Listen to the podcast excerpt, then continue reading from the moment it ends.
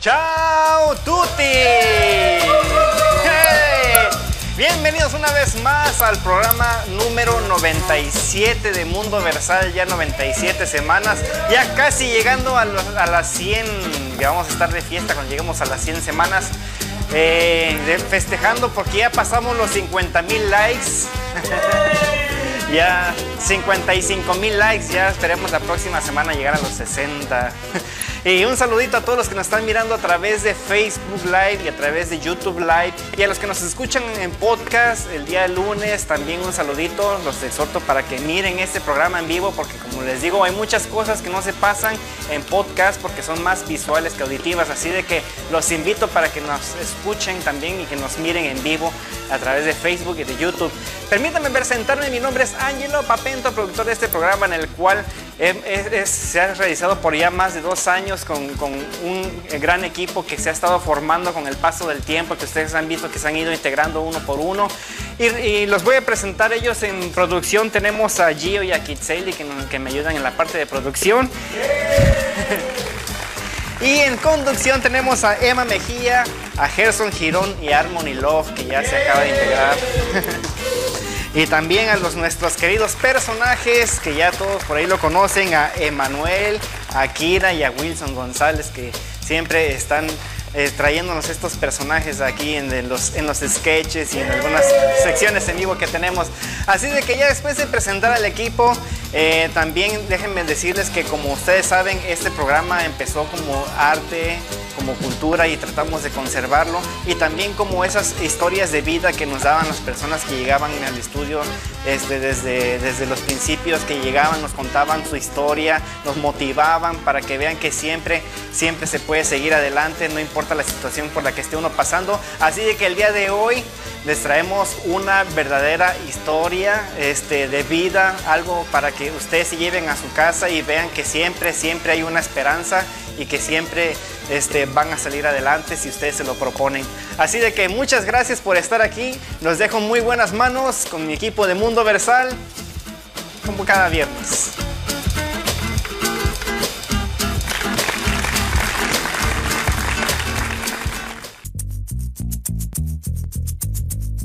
Hola, hola a todos, muy buenas noches, muy buenos días o muy buenas tardes, dependiendo de la hora que nos van a ver. Esta magia del internet, no tenemos una hora específica para estar conectados y eso es lo bonito. Hoy estoy muy contenta y me encuentro como siempre con mi amigo y compañero Gerson Girón. Hola Emma, hola a todos los que siempre sintonizan Mundo Versal. Gracias por su fiel sintonía, por su apoyo incondicional. Estamos muy contentos porque como nuestro productor lo decía, ya casi llegamos a, los, a las 100 semanas de Mundo Versal. Bien. 100 semanas. Me pareciera, ¿verdad? Si, si nos damos una vuelta al pasado y recordábamos los estudios por los que hemos estado a través, por supuesto, de Avanza Radio. Y bueno, todo lo que hemos avanzado, eh, me acuerdo que, que, bueno, eh, a veces no teníamos, siempre tratamos de tener un invitado, siempre tratamos de tener una historia para ustedes. Y había semanas en las que era miércoles y decíamos, es que no tenemos a quién tener, ¿no? Y ahora afortunadamente tenemos ya la agenda programada hasta para muchas semanas adelantado. Cómo hemos evolucionado en muchos aspectos también. Muy cierto lo que tú nos comentas realmente de que habían momentos en los que sí andábamos a- a preocupados, apurados también, tratando de encontrar una persona que viniera para contarles estas historias tan maravillosas que hemos encontrado en el camino y ahora pues realmente Mundo Versal ha crecido no solamente en vista, sino que también en, en equipo, porque ahora ya somos más. Eh, lo que ustedes ven aquí enfrente es un poco de todo el trabajo que se hace. Hay personas que desde el lunes ya están ahí trabajando y movilizando todo para que esto salga de la mejor manera y realmente estamos muy contentos. Esto habla muy bien de Mundo Versal porque ya son más de 50 mil personas que siguen la página. 55. 55. Te imaginas, en unos días ya llegó a 55, así que realmente estamos muy contentos. Y como bien dices, Gerson, eh, lo que ustedes pueden ver en pantalla a través del dispositivo que nos estén viendo es solamente una pequeña parte de todo el gran trabajo que se hace detrás, que también todos participamos detrás y delante. Bueno, somos un gran equipo, ¿no, Gerson? Eso es lo que nos encanta y realmente para nosotros decir viernes es viernes de Mundo Versal porque ya estamos contentos, estamos felices de que esto inicie y pues no vamos a tardar más porque la historia que viene más adelante realmente nos ha impresionado a nosotros. Claro. Y nos ha impactado, así que a ustedes también. Una, una historia conmovedora, inspiradora y bueno, no se lo pierdan porque de verdad les va a encantar todo lo que el invitado de hoy nos tiene que contar.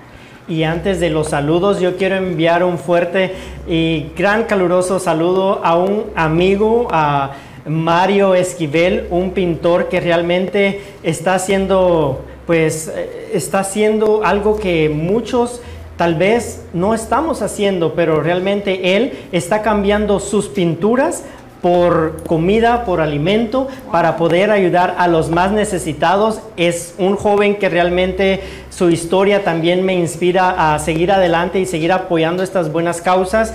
Eh, le envío un saludo y un fuerte abrazo porque eh, lo hemos tenido aquí en el programa también. Ahora medios internacionales se están enfocando en su historia y eso es lo que nos alegra, que podamos ser un, granito de arena en, esto tan importante y que los demás conozcan su historia. Hay una empresa también que se interesó en su historia y ahora ellos están exportando sus pinturas desde Guatemala aquí a Estados Unidos y las están vendiendo para que pues siga esto tan, tan bonito, ¿no? Qué bonito, ¿él tiene una fundación o, No. o él es solo? Es independiente. Wow. Y- Sobre todo más admirable, ¿no? Porque muchas veces dices, bueno, si no tengo un equipo, no puedo hacerlo y él solo, pues Tuve la, la experiencia de conocerlo en esta vez que, que fui a Guatemala. Realmente este, era muy bonito porque él inició sus pinturas con los pósters que nosotros vemos en las calles. En la parte de atrás, él dibujaba y hacía sus dibujos en ahí, porque, bueno, este, a lo mejor no tenía el, material para hacerlo, pero él empezó de esa manera.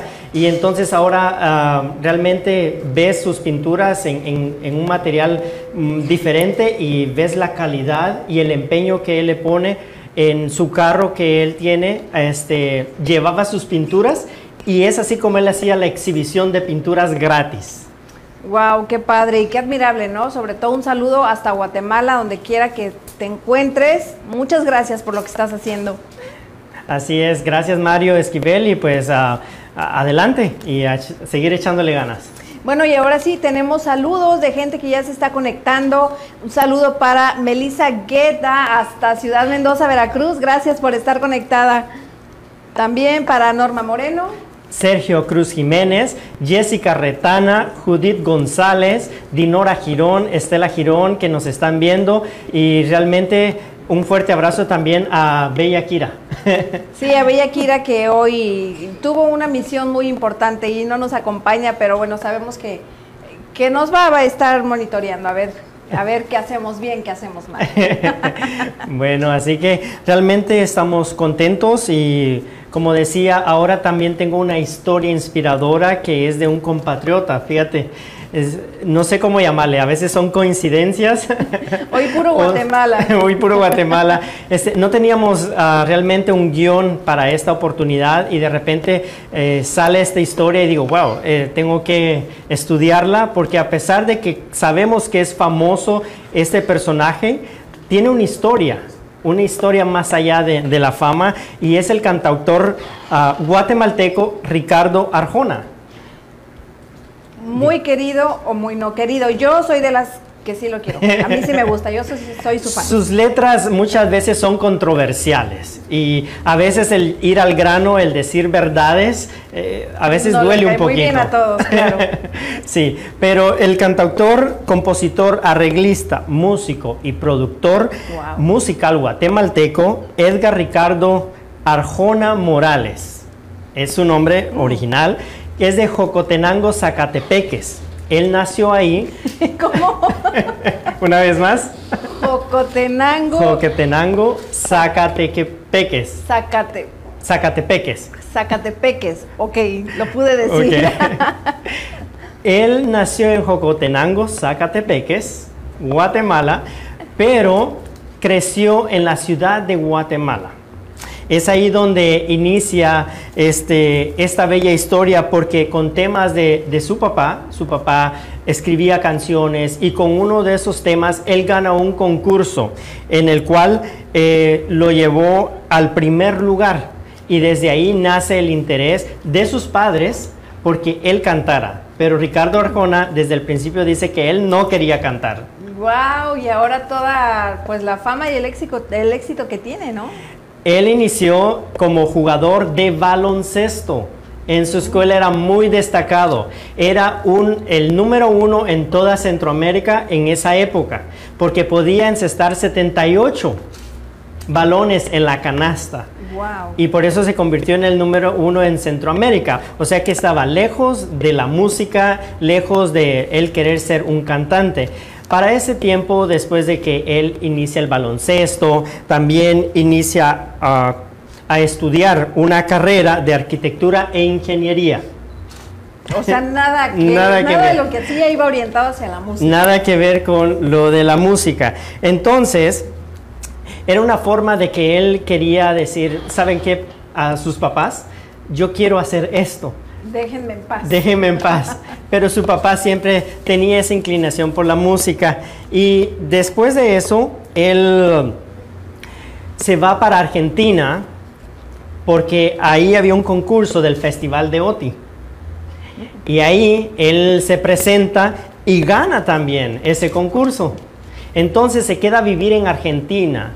En los bares de Argentina es donde él ah, toma un contrato que él tenía que cantar ahí todas las noches, con su guitarra cantar, y comía él en ese lugar y también dormía porque era una forma que le pagaban a él para estar en ese lugar. Luego después de Argentina, su deseo era irse para España.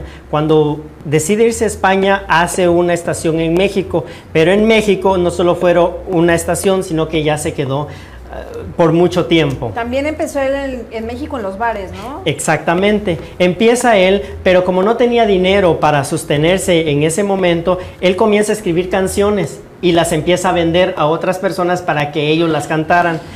Es ahí donde esta- una de las canciones llega a una telenovela alcanzar una estrella y es donde empieza a hacerse un poquito más reconocido. Después empieza a vender cassettes, empieza a, eh, a componer sus canciones y las sigue vendiendo. Con eso él puede pagar su primer disco. Y desde ahí empezó su éxito total. Completamente. Una de las cosas que, que yo admiro mucho de Ricardo Arjona es su capacidad de, de improvisación y de escribir. En alguna ocasión me tocó verlo hace no sé cuántos años en otro rollo y Ada Ramones estaba ahí con él. Dijo, a ver, eres bueno para componer, vamos a ver si es cierto, ¿no? Ajá. Entonces le da unas palabras, se las va dando y le dice, compone una canción. Él iba soltando las palabras y Ricardo Arjona con la guitarra y cantando una canción con lo que él le iba diciendo, así al instante, ¿no? Con todo esto le han dado muchos reconocimientos. Eh, en Argentina le dieron un reconocimiento por, eh, por sus letras, por mencionar también a lugares de Argentina. También en Guatemala le dieron un reconocimiento que es el reconocimiento del Quetzal, pero después lo tuvo que regresar por cuestiones de, de gobiernos y, y cosas esas, ¿no? Así que pasan. Ah, también él ah, tiene una organización, fundó una organización que ayuda a niños de escasos recursos. Son escuelas la que él está construyendo. Esto les ayuda a ellos en la mañana ir a estudiar y en la tarde eh, tomar un arte como la música, la pintura. Entonces él está muy fuerte en esto y también Pepsi Cola está apoyándole en, en todos sus proyectos. Y el día de mañana él tiene un concierto que va a ser inolvidable ¿En dónde? en, en Antigua Guatemala. Wow, yo Eh, pensé que aquí dije, ¿dónde para ir? ¿Dónde para ir? Pues lo podemos ver porque va a estar en, en diferentes plataformas y va a estar en vivo. Es un gran concierto y único porque ah, van a haber miles de velas en ese momento encendidas. Ay, qué bonito. ¿Y se va a transmitir? Va a ser transmitido en, en diferentes plataformas, Facebook, YouTube, así que... Ok, podemos- estaría, estaría muy interesante verlo, ya que de verdad a mí sí me gustan mucho sus canciones. Yo sí le encuentro sentido. Son muy profundas. Solamente hay que poner atención y, verle el otro lado. Mucha gente dice, no, es que no tiene sentido esto. Pero sí lo tiene, por algo lo escribió. A veces eh, si el norte fuera el sur o si el sur fuera el norte es algo complicado, pero trae un gran mensaje. bueno, y allí está haciendo sus caras, pero bueno. y eh, ayer, el día de ayer, el día 8 de abril, se celebró el Día Mundial de los Gitanos. Wow. ¿Por qué se celebra este día? Bueno, pues es eh, tiene el objetivo de reconocer el valor de este pueblo y también pues eh, acabar un poquito con la discriminación em, y el estigma que tiene este pueblo, ¿no? El lema de este año 2021 dice nuestra esencia. Este año más que nunca por nuestros mayores. Este año le rinden el homenaje a las personas mayores porque dicen que de ellos es que pues tienen mucho que aprender. ¿Qué son los gitanos? Eh, mucho, mucho podemos decir y a la vez mucho podemos comprobar acerca de su historia, porque ellos siempre fueron un pueblo errante, que es una de sus características. ¿Qué es errante? Pues que andan de aquí a allá. Ellos eh, rara vez se establecen en un lugar, o al menos así era en la antigüedad. Es por eso que ellos también sufrían de discriminación y sufrían de, pues no sabían, ¿no? En realidad eh, ellos venían de, de la India, perdón, llegaron a Europa y tenían una cultura completamente diferente a la que los europeos estaban acostumbrados y los veían mal por eso. Lo cual, pues bueno, eh, quisiera hacer un hincapié en decir, ok, somos diferentes, o si alguien es diferente no quiere decir que sea malo y hay que practicar la tolerancia, que desde tiempos antiguos la tolerancia no se viene practicando mucho hasta la fecha, ¿no? Hasta la fecha sabemos todos los temas que hay, que tenemos ya la sociedad muy poca tolerancia y pues los gitanos lo saben muy, muy bien, o sea, ellos eh, sufrieron bastante discriminación. Y bueno, lo que no se sabe de ellos es la historia en realidad, porque ellos como andaban de aquí a allá, ellos nunca se preocuparon por tener escrita su historia ni sus orígenes.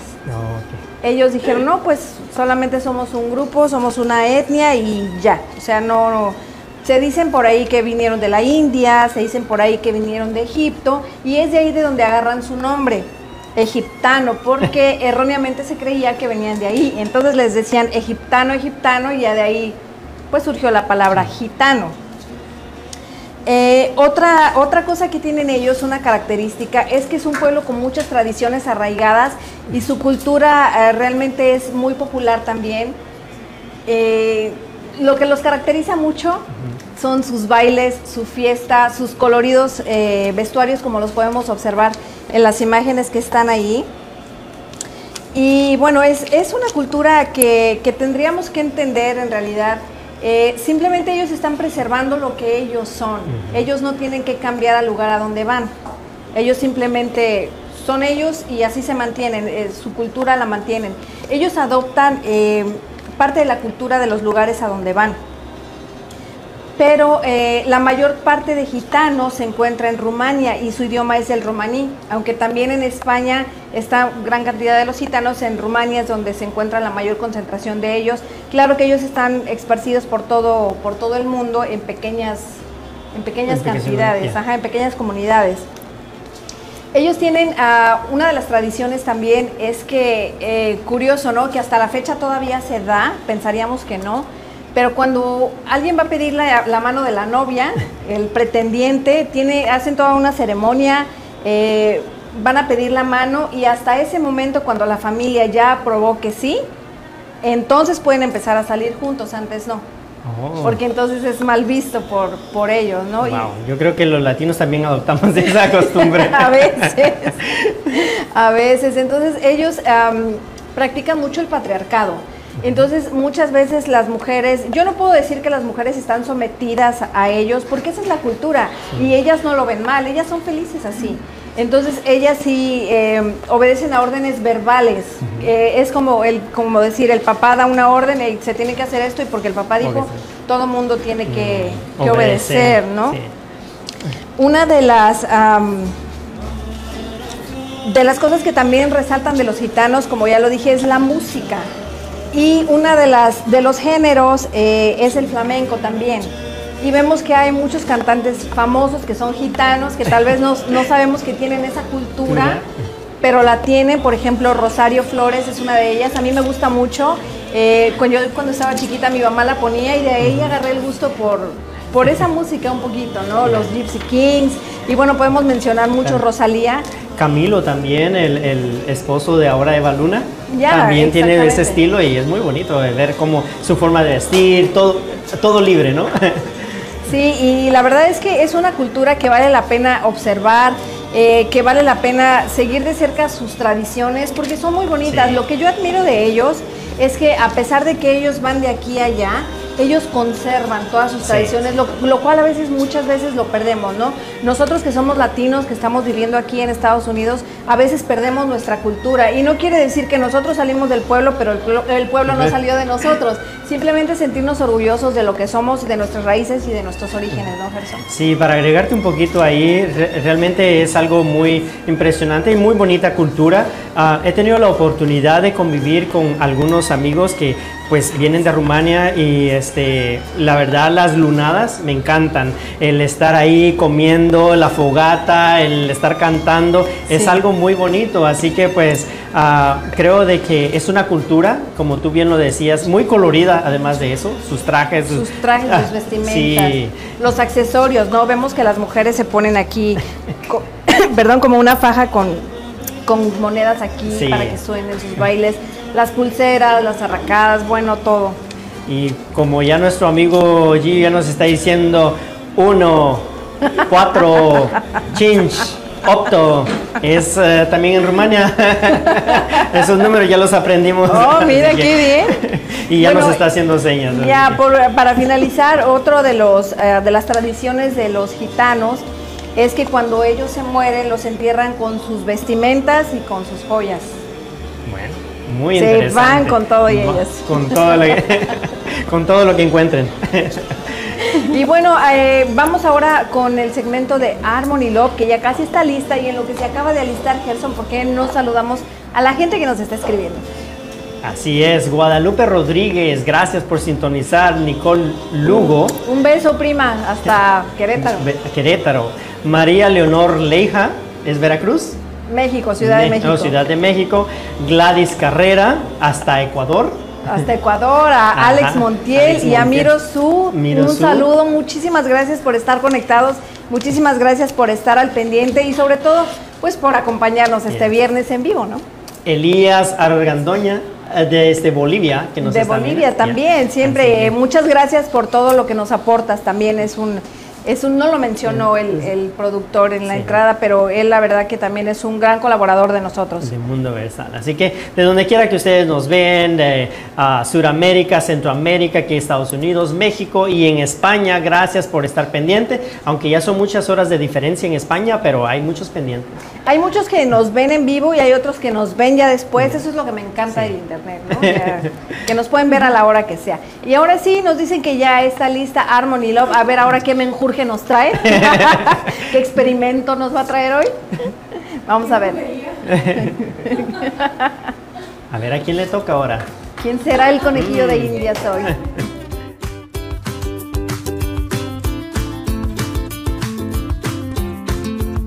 Y ahora sí, lo prometido es deuda. Está con nosotros Carlos Díaz, el invitado de esta noche. Gracias, mucho gusto, gracias. Carlos. Gracias por la oportunidad de estar aquí. Al contrario, gracias a ti, porque como ya les habíamos comentado a todo el público, hoy tenemos una historia extraordinaria, a mi punto de vista, inspiradora y bueno, ¿qué más? Gracias. Y muy contento porque además es mi paisano de Guatemala y él nos estará contando realmente toda esta aventura, porque para mí, además de ser una historia inspiradora, es una aventura que nos lleva a conocer diferentes puntos de la vida. Y quién más para contarnos que Carlos, que ha vivido todo esto, vienes de Guatemala, naces en Guatemala, ¿cómo llegas aquí a Estados Unidos? Sí, ah, nací en Guatemala y ah, mis padres me trajeron a mí y a mi hermana, uh, yo tenía como 11 meses cuando llegué aquí a los Estados Unidos y los trajeron aquí por una oportunidad, una, una vida mejor para nosotros. So, llegamos aquí y desde ese tiempo estamos aquí en los Estados Unidos. ¿Cómo fue tu niñez cuando recién llegaste aquí, totalmente tus papás adaptados a la cultura americana? Sí, pues um, ellos ah, tuvieron que ah, aprender inglés para poder trabajar y poder, poderlos darlos una mejor vida. Y creciendo, ah, vivimos una, una vida que no era, bien, no era fácil. Um, mis padres, ah, cuando yo tenía como 11 años, se divorciaron porque tenía un padre que era bien ab- abusivo. Entonces, um, ellos se separaron. Entonces, um, en ese tiempo era cuando yo, yo estuve buscando a alguien que sea, que, que tomara ese, ese, ese um, Como un refugio, ¿no? eh, exactamente. Y esto lo que te lleva a, pues a que la situación en tu casa era muy complicada, te lleva en tu adolescencia a refugiarte dentro de las pandillas. Exactamente eso. Um, uno cuando es niño, a veces cuando hay, hay un, un padre que está ausente, o a veces dos padres por, por el trabajo, trabajando, tratando de um, darlos una mejor vida, uh, uno está- busca a esa, a- e- en, un- partes que no- uno no tiene que ver. O, o nos ponemos en situaciones que no tenemos que estar. Entonces, uh, uno como niño, uno piensa que esa es su familia. Uno crece y, y- y- y- hay como una comunidad ahí que uno piensa que ahí es eh, a donde dan amor o, o uno piensa que esa es una cosa que, que- que- que los va a ayudar. Esa figura paterna que hizo falta en tu adolescencia te lleva a pues, incluirte en, en un, en un grupo donde tú bien lo decías, necesitabas amor, cariño y estabas buscando esa figura paterna. En ese momento, cuando tú quieres encontrar ese cariño, ese amor, lo vas buscando afuera. Exactamente. So, uno, aunque nosotros siempre teníamos mucho amor de mi madre, mucho amor de mis tíos y mis tías, pero no es lo mismo porque estamos tratando de adaptar a, a- a- a otra cosa. Entonces uno creciendo, uno piensa que afuera es a donde es. A veces uno está más tiempo con ellos que con nuestra propia familia. Claro, y, y no muchas veces es, es, es el tener una mala madre o un mal padre, simplemente que la vida sí es y los papás pues tienen que salir a trabajar porque no hay de otra, cómo mantienen a los hijos, ¿no? Exacto. Y muchas veces se llega a juzgar cuando pues la realidad es otra, ¿no? Y bueno, esto te lleva a ti a vivir experiencias realmente nada agradables y menos para un muchacho de 15 años, ¿no? Sí. Cuéntanos esa, Sí, esa so, parte. um, es- estando en, en ese, eh, ese grupo, you know, uh, fuimos a, un día fuimos a, a una fiesta y um, estábamos ahí bailando y teniendo buen tiempo, pero una pelea grande se eh, comenzó y en esa pelea, pelea alguien uh, uh, fue bien uh, uh, agredido, lo golpearon muy, muy feo, entonces um, todos fuimos a la cárcel por eso. So, fuimos como siete, ocho que fuimos a la cárcel y como dicen, uno va a estar um, guilty by association. Por asociación, todos fuimos convictidos, Culpables. culpables y, um, y por esa cosa me, me dieron más, me dieron 12 años en la prisión y casi 11 años estuve en la prisión por eso. ¿Tú crees que, que tiene que ver el... A lo mejor dices, ok, mm, fue, fue alguien que resultó golpeado. ¿Tú crees que el hecho de estar adentro de una ganga, de una pandilla, influyó en que fueran tantos años de cárcel? ¿O esa es la pena, en realidad, por golpear a alguien en todo caso? Fue, e- e- esa era, era la razón.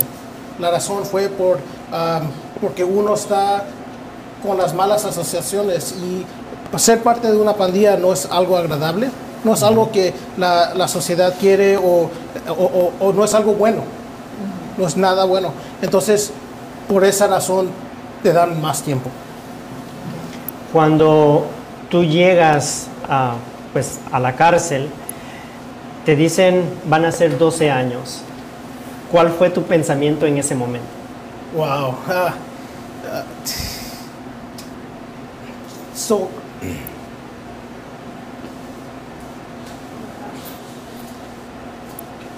Sobre todo para alguien tan joven, ¿no? El- Yeah. So, fue algo duro porque pónganse a pensar, um, traten de planear algo un año de hoy, Claro. aún cinco años, ¿verdad? No, si ahora con la pandemia lo vimos, ¿no? O sea, un año de un año de encierro entre comillas en, en- en la cuarentena, mucha gente se volvió loca, ¿no? Sí. Entonces, imagínate cuando a tus 15 años en plena juventud te dicen 12 años encerrado. Fue, fue, fue algo muy duro, fue algo que um, tuve que ah, seguir adelante, Ah, no tuve ninguna opción. Um, you know, yo siempre he tenido la mentalidad que hacer lo mejor de cualquier situación. Esa siempre ha sido mi, mi- mi mentalidad, no importa lo que pasa, um, pero siempre hacer lo mejor de cualquier situación que uno está. Y aunque sea una situación mala o fea, aún situación como esta, que yo me puse en esa situación, era mi culpa por asociarme con gente que no debía estar, pero yo hice lo mejor que yo pude después de eso. Y eso es lo importante, ¿no? Decir, a veces no podemos evitar o no queremos evitar las, eh, pues, las malas situaciones, pero bueno, si ya estamos ahí, tenemos que ver lo, lo positivo y aprender de ello, ¿no? Que fue tu caso. Y cuéntanos un poquito acerca de cómo era tu día a día ahí adentro y qué era lo que te motivaba a ti para decir, un día voy a salir de este lugar. Sí, pues lo bueno, pues no es bueno, pero lo que ayuda es que es una rutina, lo mismo, cada día. Entonces, eso, en- eh, eh, ya que yo miro, retraseo y miro, ok, ¿qué es lo que me ayudó para que pude, por, por supuesto, sobrevivir, pero pasar por eso? Y es que la rutina es igual todos los días. Y en mi mentalidad hoy que miro eso, es algo que ayudó a hacer ese proceso más, más rápido. La rutina. La rutina, es una rutina que uno ya sabe que el próximo día lo mismo va a ser. Se levanta a tal hora, vamos a comer a tal hora, vamos a salir a hacer ejercicios a tal hora.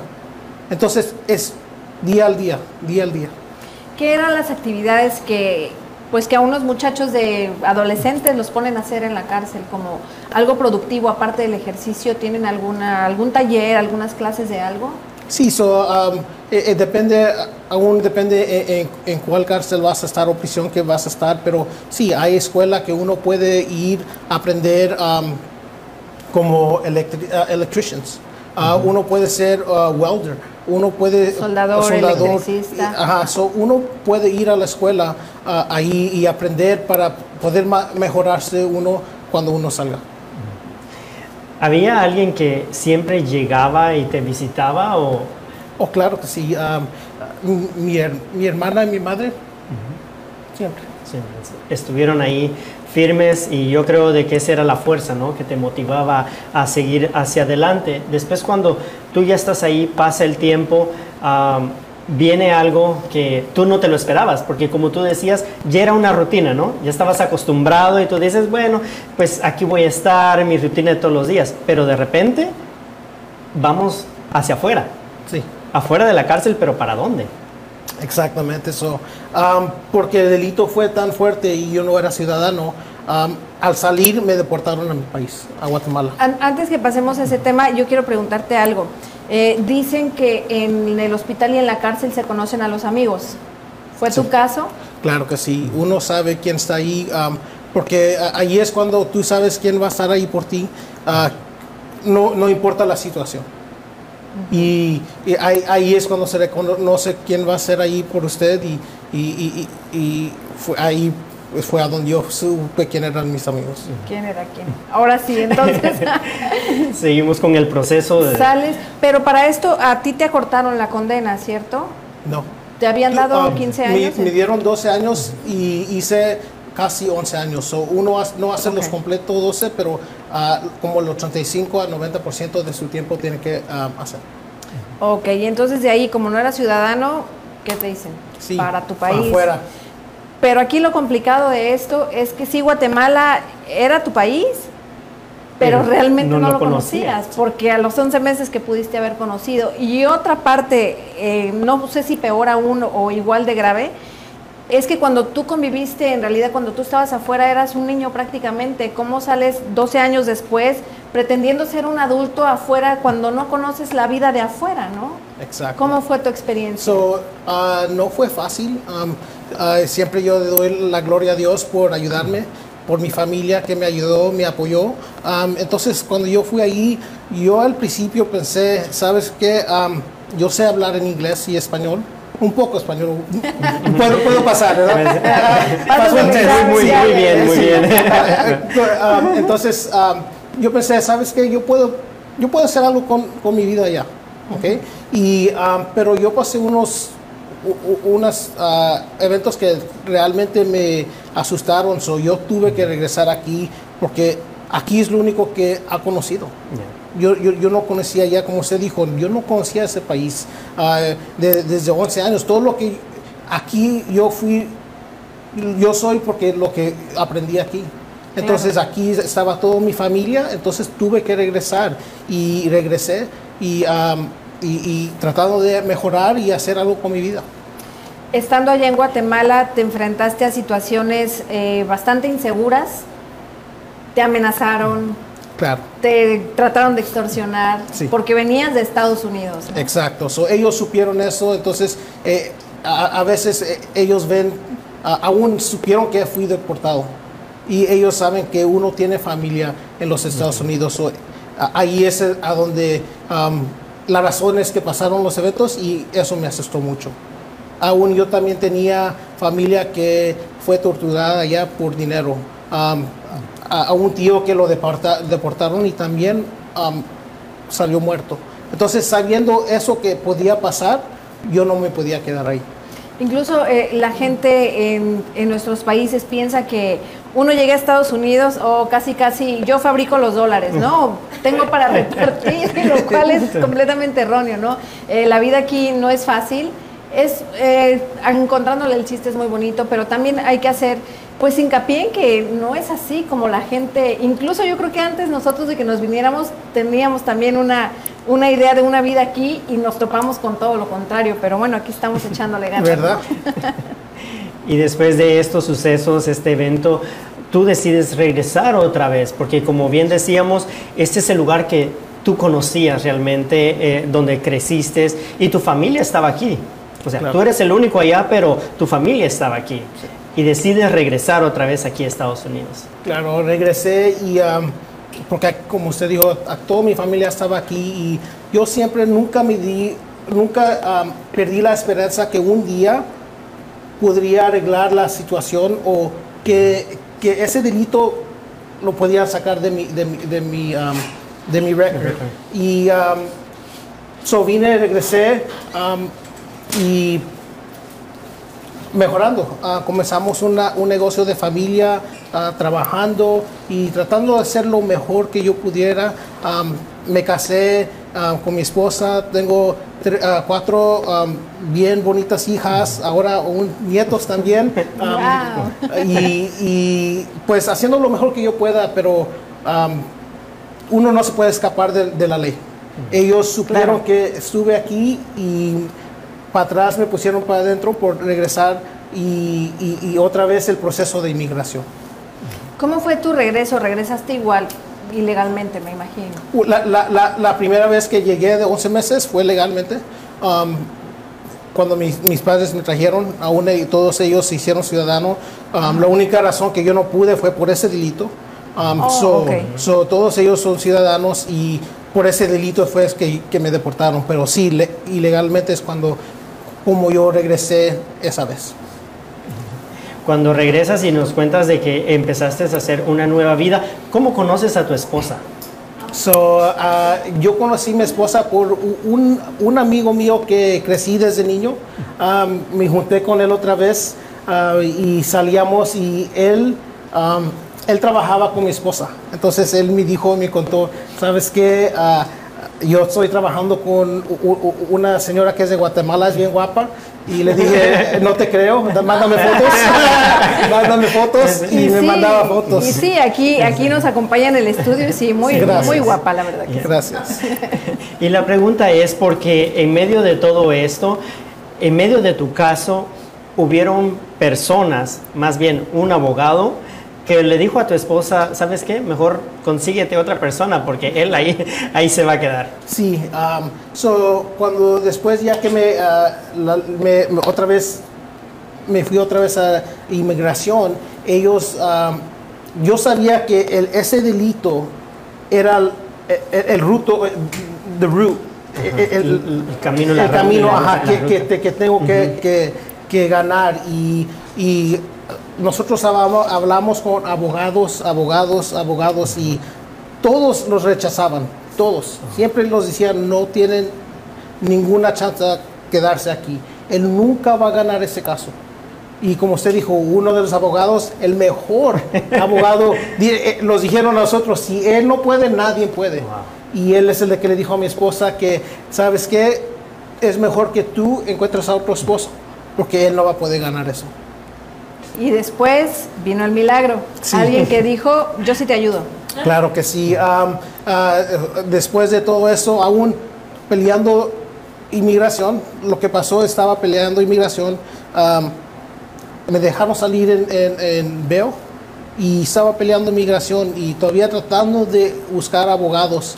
Am, pero no crea, no fue fácil y otra vez me agarraron ya para deportarme. Lo Otra había vez. peleado para todas las cortes, todas las cortes.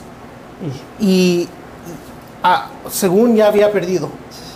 Por- pero por, por milagro de Dios ah, me dieron otra oportunidad de pelear mi caso de inmigración, porque sabía que yo iba a estar en danger allá.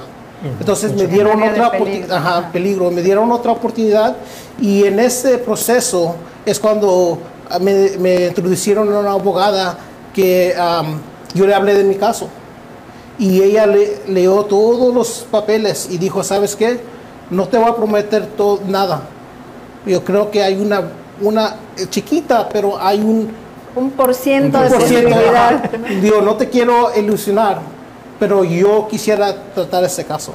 Y yo me acuerdo diciéndole, tú haz tu parte y Dios haz, haz lo, Claro, completamente. Y yo creo que aquí, pues muchos aprendizajes tenemos, ¿no? Uno, nada es imposible. Nada. Los milagros existen, Sí, totalmente. Otra cosa, lo que comentábamos fuera de cámaras, es que tu pasado, por supuesto que no define quién eres, ¿no? No, yo, yo siempre he creído eso, que tu pasado no tiene que determinar a dónde es tu futuro. Tú puedes hacer un cambio, tú, no importa lo que has pasado, no, no importa la persona que eras, pero tú puedes hacer una diferencia. Y, y- y algo, algo que siempre me, me quedó en mi mente era que alguien siempre dijo, tú eres un producto de niño, tú eres producto de tu environment Sí. De tu ambiente. de tu ambiente. Pero, de, pero ya cuando tú creces, eres producto de tus decisiones. Claro. Entonces, yo, sabiendo eso, yo supe que tenía que hacer mejores decisiones. Siempre poniendo Dios Totalmente. primero, haciendo todo lo que yo pueda por mi familia y seguir adelante. Incluso eh, yo pienso que el pasado no dice quién eres ahora, pero influye en la persona que te conviertes, porque tal vez si nosotros no pasamos por situaciones difíciles por las que luego nos enfrentamos, la vida es así, no podemos llegar a ser las personas que somos después, porque si tenemos una vida muy fácil, como muchas veces queremos o pretendemos tener, no podemos crecer como personas. Claro, yo, y- yo creo que cuando uno pasa eventos como estos o otros, hay gente que ha pasado cosas, uno tiene dos opciones. Uno lo puede usar como un crutch, como, um, ¿cómo se dice? Ah, no, no, algo que, Que te baja, el que, el, que te quiebra. Sí, o- sí que te quiebra o, o usas como o, o- excusa. ¿verdad? O uno lo puede usar como motivación, como energía para hacer. So, hay dos opciones y, la, y, y lo bonito es que la opción es de nosotros. Sí. Ir para arriba o ir para abajo. para abajo. Sí, En ese momento cuando tú ya ganas mucho de los procesos y estás ya casi en la etapa final de, de terminar este, este caso, aún todavía había algo pendiente. Sí. Había algo que tenías que ganar y en ese momento tú dices, bueno, ya no hay abogados, ya no hay más gente que me quiera ayudar. ¿Y qué decides hacer tú? So, sí, a- a- había, yo sabía que lo, lo más grande ya había ganado. Mi abogada me ayudó, ganó ese caso, pero todavía tenía algo pendiente de porque yo re- regresé, por regresar ilegalmente. So, también me dieron tiempo por eso, pero yo supe que eso también yo quería, necesitaba que quitarlo de mi récord. Y como usted dijo, pagando abogado por ese abogado de inmigración y no solo una vez, ¿cuántas veces? Entonces ya no pude, pero no me di de vencer y yo mismo um, re- me representé yo mismo y pude ganar ese caso. ¿Cuáles fueron las palabras que tú le dijiste al juez? Cuando está, porque era un momento decisivo. Entonces, ¿qué palabras tú le dijiste al juez y que esas pudieron convencerlo? Yo, um, pr- primeramente, yo siempre le doy crédito a Dios, a, a mi Señor, a Padre Celestial, um, por ayudarme por eso. Pero yo siempre creo que, yo sé que la fe sin obras no vale nada. Claro. Entonces, yo tuve que hacer todo mi research. Yo tuve que estudiar mi caso. Entonces, lo que uno tiene que hacer es envolverlos a ellos a creer tu posición. So, yo le enseñé la persona que yo ya era. Aún él era el, el juez que yo, cuando yo me, me dieron esa, ah, ese delito, él era el de que yo hablé. ¿El So, mismo el juez quien te condenó la No, primera por- vez? No, no, no por la primera vez, por, por regresar. Por Oh, ilegalmente. ok, ok. Dije, So, no, no, puede no. ser. So, so, so, él vio la persona que no soy o que ya no era. Que ya no es. Entonces yo pude enseñarle. So, a veces no, no- no- a veces uno no necesariamente convencer, pero tú tienes que probar tu caso. Demostrar. Demostrar que, mire, yo no soy esa persona que dice. Yo, yo no merezco esto. Y yo pude hacer eso con letras, con, con los estudios que yo hice, con los negocios que ha tenido. um, y ellos pudieron ver eso. Ya eh, estamos casi por terminar, pero ahora dinos cuáles son los negocios que lograste hacer, qué es ahora lo que te dedicas. Sí, so, uh, tenemos un negocio que nosotros uh, ayudamos a gente de real estate. Les ayudamos a hacer más dinero por transacción. Um, ese es uno de los negocios que tenemos. También, también tenemos, les enseñamos a otra gente cómo hacer dinero de casa. Ellos pueden uh, hacer dinero de casa, tener su propio uh, schedule y poder ganar Propio horario. Ajá, su propio horario. Y estamos comenzando un proyecto. Ahorita ya comencé con uh, unos cursos con uh, los jóvenes en Juvenile Hall. Ok. Eh, eh, eh, eh, en, en las ah, ju- en- de juveniles allí pude apoyarlos darles dejarles saber que es- tienen dos opciones y cuáles son las opciones y a dónde se Qué van a llegar y, y- y en, en ese mismo proyecto queremos vamos a comenzar a educar a padres tal vez que, que estén en situaciones que no quieren que sus hijos Claro. a- a- a- Caigan a eso. Entonces, educarles qué pueden hacer, qué evitar. Evitar. Y también, como, como estábamos diciendo, a veces los padres están trabajando tanto, tanto, que están ausentes, no están ahí. Entonces, les quiero, queremos enseñarles oportunidades, cómo trabajar de casa para estar ahí con sus hijos. Wow, Wow. qué padre. ¿Dónde, ¿Dónde te podemos contactar? ¿Algún número, alguna página, redes sociales? Sí, so, um, eh, eh, Facebook, uh, Carlos Díaz. Um, en Instagram, it's, um, it's Carlos Díaz. Y también mi número de teléfono es 714-808-3093. Ahí que si saben eh, de algo que les pueda servir de lo que él compartió, contáctenlo y pues qué bonita labor que haces ahora en, pues tratar de hablar con los jóvenes que, que no caigan ¿no? Por el- en lo que tú pasaste, si se lo pueden evitar. Algo que quiero eh, dejar aclarado para la gente que nos ve en Latinoamérica, aquí hablamos mucho del, del récord, que es el historial, digámoslo de alguna manera. Aquí en Estados Unidos es lo más importante que uno puede tener, tu récord, todo lo que has hecho. Porque es- eso es lo que te define aquí en este país. En Latinoamérica no es así, pero aquí es todo, prácticamente es tu vida y aquí se dice todo de, de ti ahí. Sí, es algo muy importante y realmente esta historia pues eh, a nosotros nos motiva y también nos instruye un poquito, ¿no? De las cosas que debemos hacer y lo que no debemos hacer. Hay una frase con la cual me quiero ir y quiero que tú seas porque tú eres el que la has fabricado y realmente Claro. eso ha estado latente en, en nosotros también. Pero quiero que tú nos compartas esa frase que al transcurrir de todo este tiempo viene a tu mente y tú la, la has compartido con los demás. Esa frase que te ha motivado. La frase que me ha motivado es um, eh, eh, que lo que hablamos, que tu pasado no tiene que determinar tu futuro. Tu pasado no tiene que determinar tu futuro. Y ya por último, para que te despidas, ¿cuál sería ese consejo que le darías a los papás y a los muchachos a la vez para decirles que hay una vida diferente a la que pueden estar llevando ahora? Um, es esto, uno, uno va a ser, ah, yo, yo creo que es- en inglés se dice ah, the law of association, es la ley de La ley de asociación. asociación. Tú vas a ser el average El del- promedio. ajá, de los cinco personas que tú te juntas. Ok. So, uno tiene que empezar con quién me estoy juntando, de quién estoy tomando consejo. Y si, y si, si uno está alrededor de mala gente, uno va a caer en lo mismo. So, uno tiene que estar ah, pensando en eso, alerto, y, y a, a dónde uno vive. Si eh, eso está alrededor, uno Es va a ser productor de eso.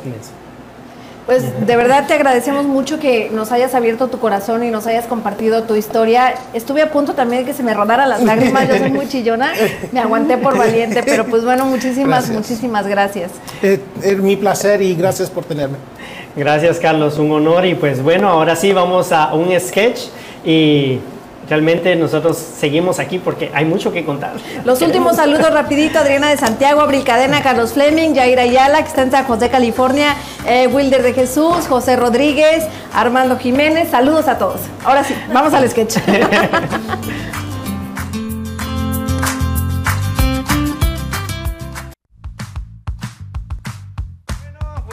ahí nos despedimos con esto bonito que esta vez no fue un sketch, pero fue algo motivacional y es algo con lo que empezamos precisamente en Mundo Versal a dar esa pequeña motivación antes de despedirnos. Así de que ah, esperemos les haya gustado. Queremos darle muchas gracias a Carlos por habernos acompañado el día de hoy, por contarnos su historia.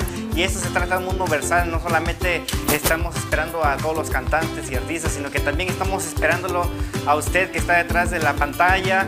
Eh, al- a si, si nos puede conectar alguien que venda elotes, alguien que venda paletas, por favor, contáctenos para que nos cuenten su historia, cómo, que eso es lo que nos interesa a nosotros, la historia que hay detrás de cada persona. Así que no importa lo que usted haga, usted este, puede estar aquí en el programa, puede contarnos su historia. Y así que nos despedimos, muchísimas gracias, espero que les haya gustado. Nos vemos en el próximo viernes a la misma hora en el mismo canal. Y arriba Elchi, música maestro. Thank you.